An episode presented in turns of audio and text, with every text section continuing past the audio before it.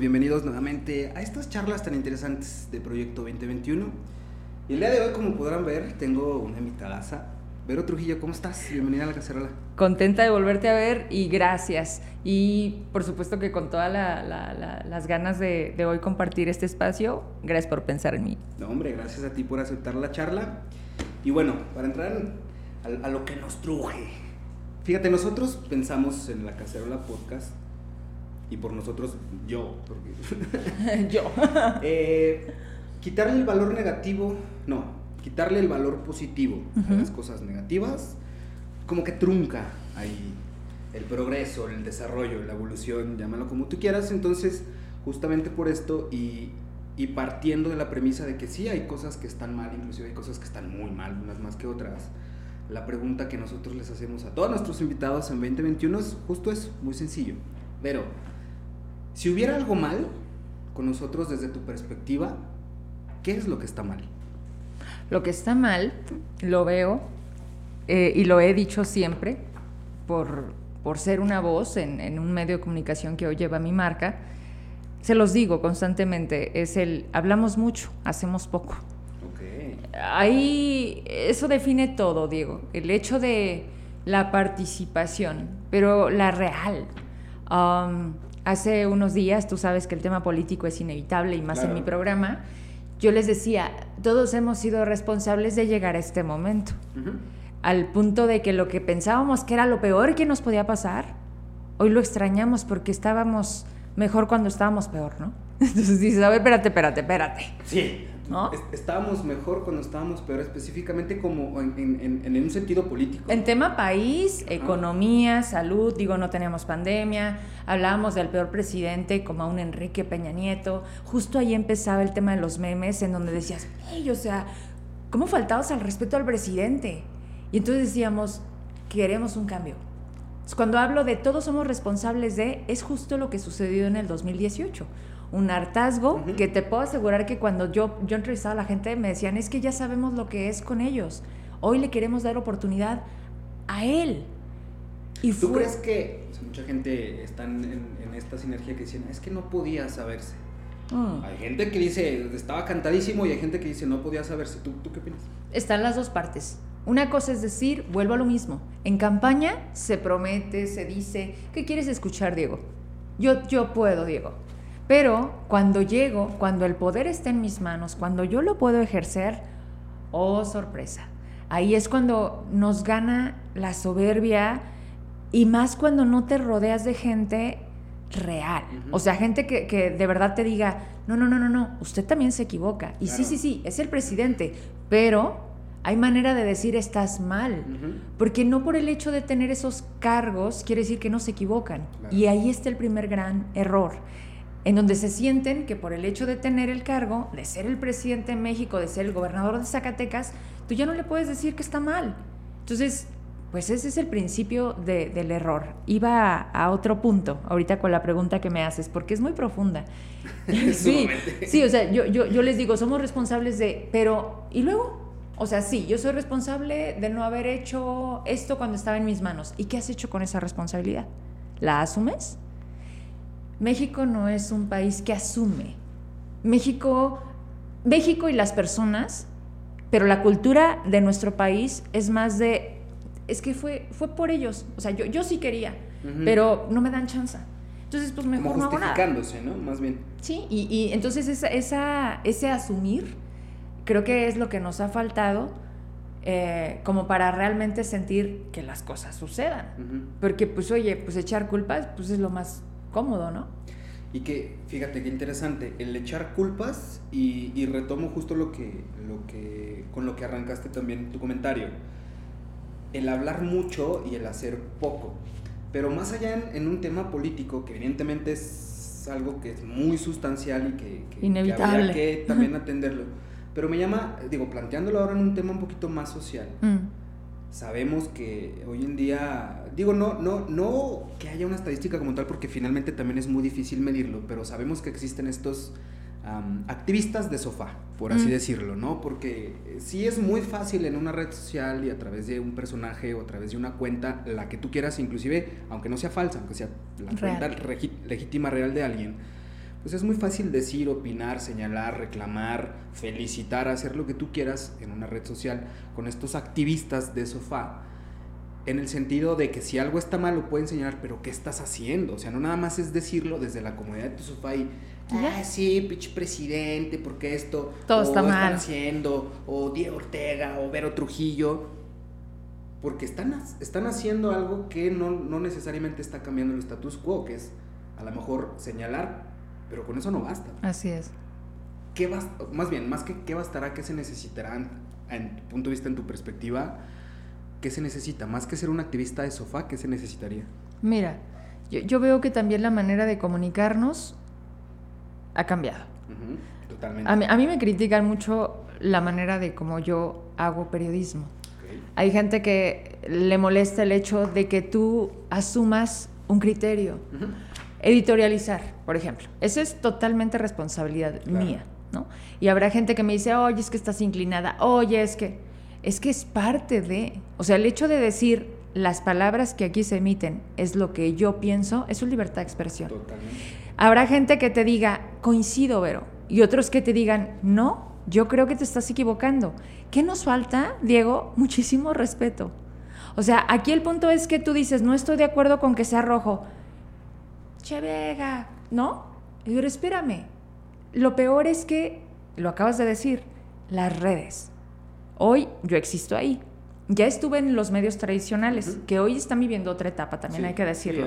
Entonces, hoy, hoy esta era digital, esta nueva era de las redes y de todas las plataformas que nos dan otra apertura, a mí me obligan a adaptarme, a no hacer un noti ahorita te lo decía, con guiones, con un pronter, porque no lo necesito, porque aparte nunca logré eh, como, como entender esa, esa cuadratura de la que no te salgas, punto y coma, vámonos a un corte, córrele porque está acabando y porque nada más pagó cinco minutos de entrevista. Yo decía, ay cabrón, o sea, al final de cuentas los medios son un negocio, pero hay negocios a negocios. Y es cuando dije, no, no me llena, o sea, no me hace feliz y también con esa limitación de, Vero, aguas con lo que tú opinas, porque ese es tu pensamiento, pero aquí en la empresa... Que muchas veces ese es el no, el... no el dilema o, la paradoja, más bien no sé cómo podría abordarlo, pero, pero justo eso, ¿no? O sea, muchas veces la... Porque hablabas, cambia la manera de comunicar. Sí. ¿Qué comunicamos, cómo comunicamos y, y, qué herramientas utilizamos para comunicarlo? Entonces, muchas veces esa opinión propia, deja todo subjetiva, sino, sino tuya, no puede ser compartida como tal porque estás limitado a los lineamientos de una marca o una empresa. Pero a lo que yo iba, también justo con este comentario, porque mencionabas, por ejemplo, nos hace falta muchísimo respeto y estoy totalmente de acuerdo contigo, pero fíjate lo curioso y esta manera de comunicarnos y lo que las redes ha hecho. Lo mencionabas muy atinadamente. Eh, ahora sí, regresando al tema político. En el sexenio pasado creo que todos pensamos que no íbamos a poder tener un peor presidente. Digo, de manera general era la lectura general, ¿no? sí de, lo que estaba sucediendo. Y bueno, llega nuevo presidente y nos dice, siempre se puede más. Siempre hay más.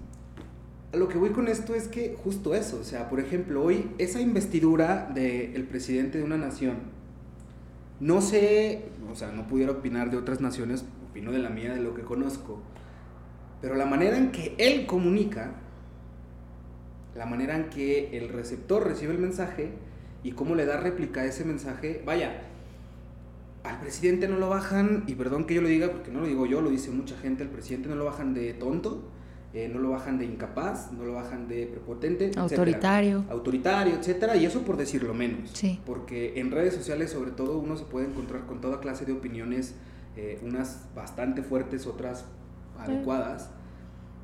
¿Qué opinión te merece eso? O sea, inclusive la investidura del presidente, déjate que sea el comandante en jefe de las Fuerzas Armadas, de, yo qué sé. Pero esa investidura del presidente ya ni siquiera se porta con la misma, ¿cómo pudiera decirlo? Eh, o con el mismo orgullo quizá. porque hoy en día cualquier persona le puede faltar el respeto a una investidura como tal y no pasa nada. Ese es el punto, que no pasa nada. Se tienen que regular las cosas. O sea, debe de haber límites. Y, en, el, en el tema de las redes, mira, mientras no existas y te des vida a través de un perfil, creo que no se vale. Eso se llama cobardía. Claro. Hoy los gobiernos hacen, mucho, hacen uso de granjas de bots que con algoritmos, como es como se maneja esto, ah, entras a un monstruo de información. Le pagan a la gente que incluso no está ni en México para abrir N número de cuentas y entonces atacar. Eso no pasaba en otro tiempo. Eso realmente nos debe de hacer pensar que esa libertad de la que siempre México ha presumido tener, que cuando te dicen la democracia, cuando tú defines qué es México, cuando dices me da orgullo este país y cuando me salgo de él extraño regresar, cuando cuando te das cuenta por las noticias, cuando lees, cuando ves documentales, porque hoy lo que nos sobra, Diego, es contenidos e información. Hoy creo que tenemos exceso. Lo que antes era de, es que no sabíamos, es que porque tienes tantos hijos, es que la información era distinta, es que eso era tabú. No, hoy no hay manera de que digas, es que no lo sabía. Hoy tú, ah, que creo que la mayoría de las personas, no quiero decir que todas, tienen un teléfono.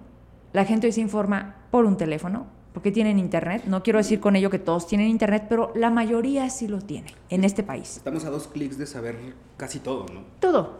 Y entonces cuando tú te das cuenta que te estás enfrentando, cuando te atreves a decir lo que piensas, a una serie de amenazas, de violencias, porque es una violencia psicológica.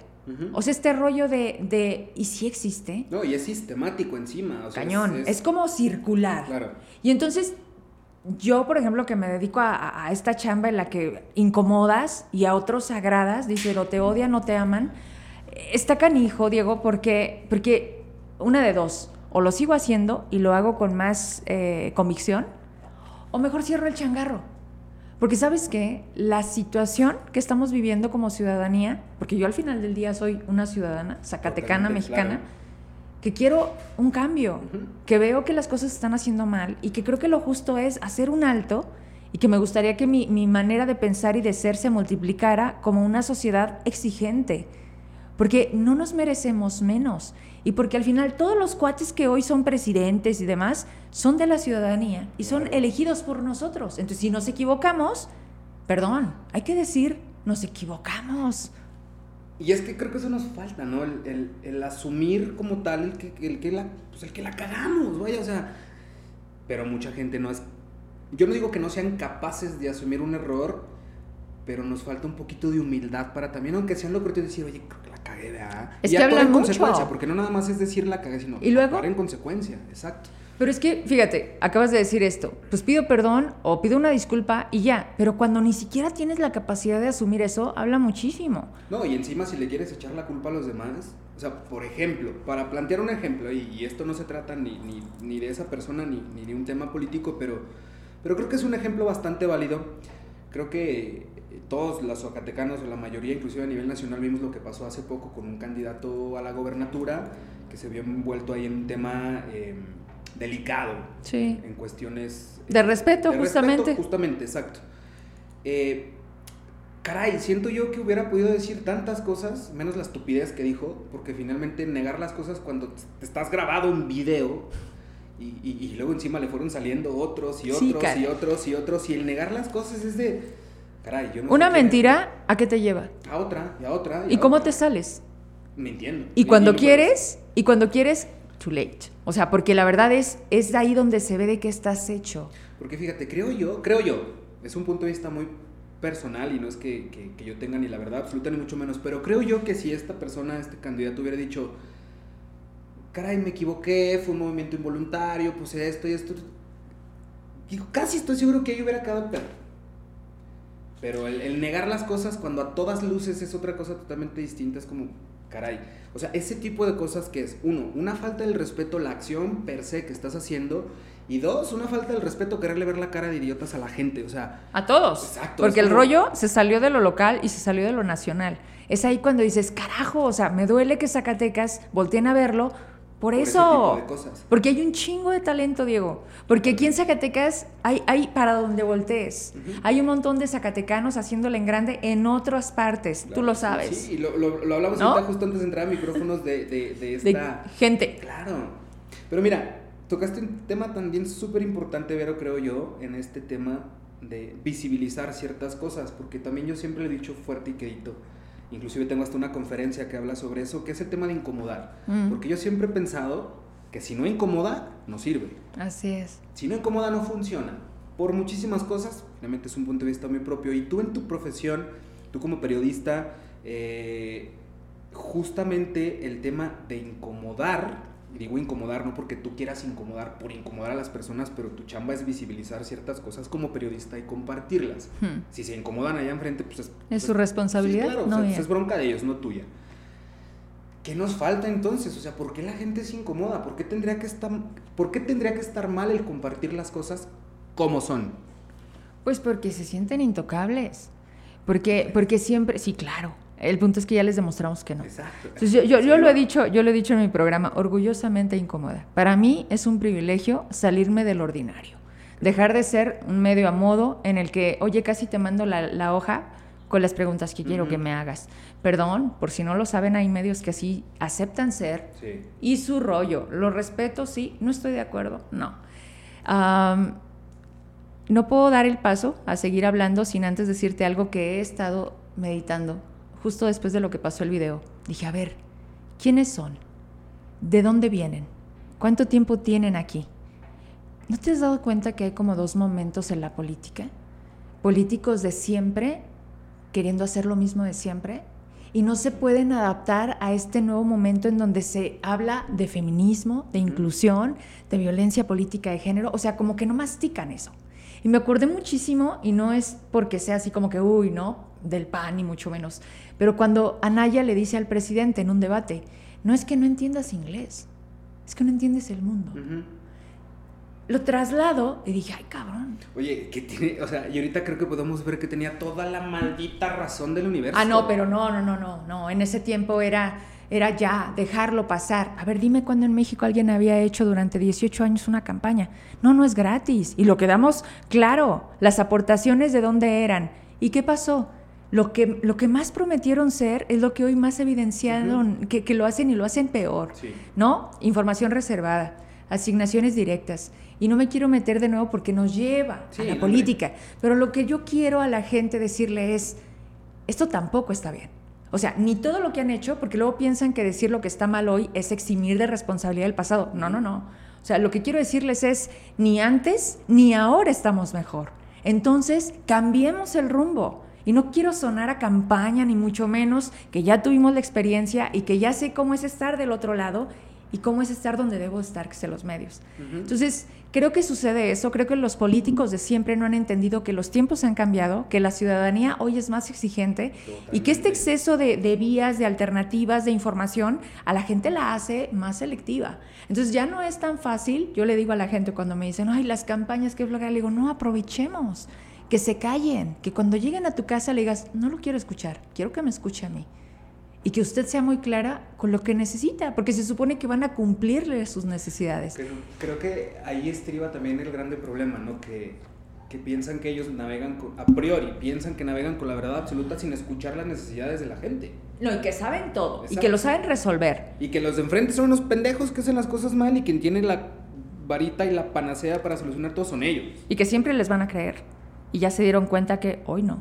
Exacto. Y me da mucho gusto, porque me siento parte de esa, de esa, de ese caminar lento que pensamos que no iba a llegar. Nos falta mucho, pero el hecho de que veas que la gente ya, ya te dice que en el programa esta interacción, por eso amo los programas en vivo. De repente me dice la gente, no, es que mira, grabado sale más bonito porque puedes editar. Le digo, no, justo eso es lo que le quitas el encanto.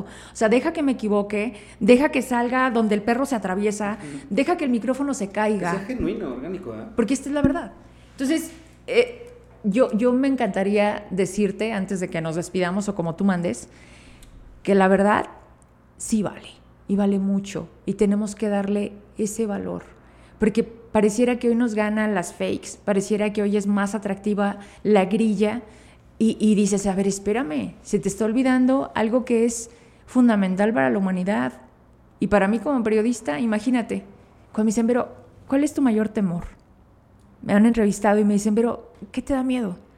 Le digo, ¿sabes a veces qué se vuelve en temor? Saber. Saber, estar enterada, entender. Oye, qué buena premisa, ¿eh? Caray, tienes toda la razón. Es que Sí, sí, sí, ¿por qué? Porque, ¿cómo lo dices? Y si lo digo, ¿qué sucede?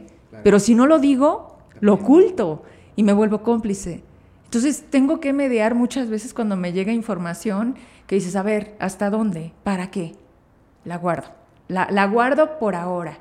Y cuando dices, lo tengo que decir. Y cuando ves el boom, y cuando allá afuera, más allá de que te, te escriban ver o bien o esto, porque la gente no nada más pone likes, hoy también la gente está opinando. Sí, claro, se hace más inmersa en lo que está sucediendo. Cañón. Entonces ahí en la calle me dicen, la entrevista que hizo con tal, qué buena pregunta, qué bueno que le dijo. Nunca les cuestionaban, usted sí se atreve. Entonces, ¿eso qué hace Diego? Me obliga a hacer más. Claro. Y me encanta. Oye, pero ya para terminar, digo, sintetizo y la lectura que yo le doy a lo que nos acabas tú de compartir en tu perspectiva. Digamos que en este tema de hablar mucho y hacer poco, de la falta de, no tanto de empatía, sino de respeto contra las personas o ante, hacia las personas con las que tenemos enfrente, sintetizo entonces que lo que está mal es una, o, o lo que se tiene que visibilizar es que tenemos una falta de congruencia enorme entre lo que decimos y lo que hacemos. Así brevemente, si estuviera en ti eh, algo, alguna acción o lo que sea para intentar revertir esa falta de congruencia que tenemos, ¿qué sería? Yo creo que vuelvo al- a, a lo de hace un momento, decir la verdad, dejar de tener miedo. Muchas veces, y creo que hoy como nunca, no actuamos por miedo, porque, porque no nos escuchan, porque las pruebas no son suficientes, porque terminas más perseguido tú que el que está cometiendo el error.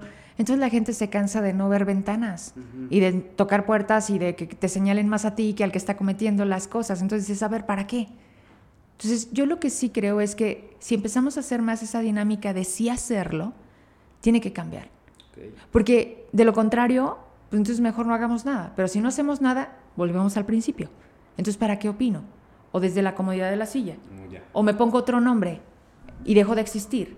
Entonces, estamos hablando de hacernos visibles, pero estás retrocediendo en todo.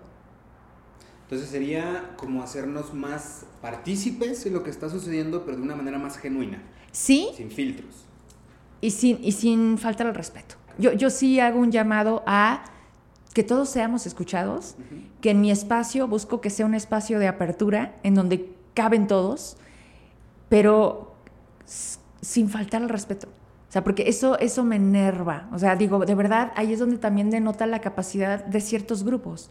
Y dices, hey, parece que es etiqueta o requisito. Se nota que de este lado, o sea, el tema del respeto es como más valorado. Ujú. Entonces, yo, yo todo lo centro en eso, en la capacidad de entendernos, de comunicarnos, pero de escucharnos, porque no es lo mismo hablar y hablar y escuchas o oyes. Ujú. Entonces, pues párate poquito, ¿no?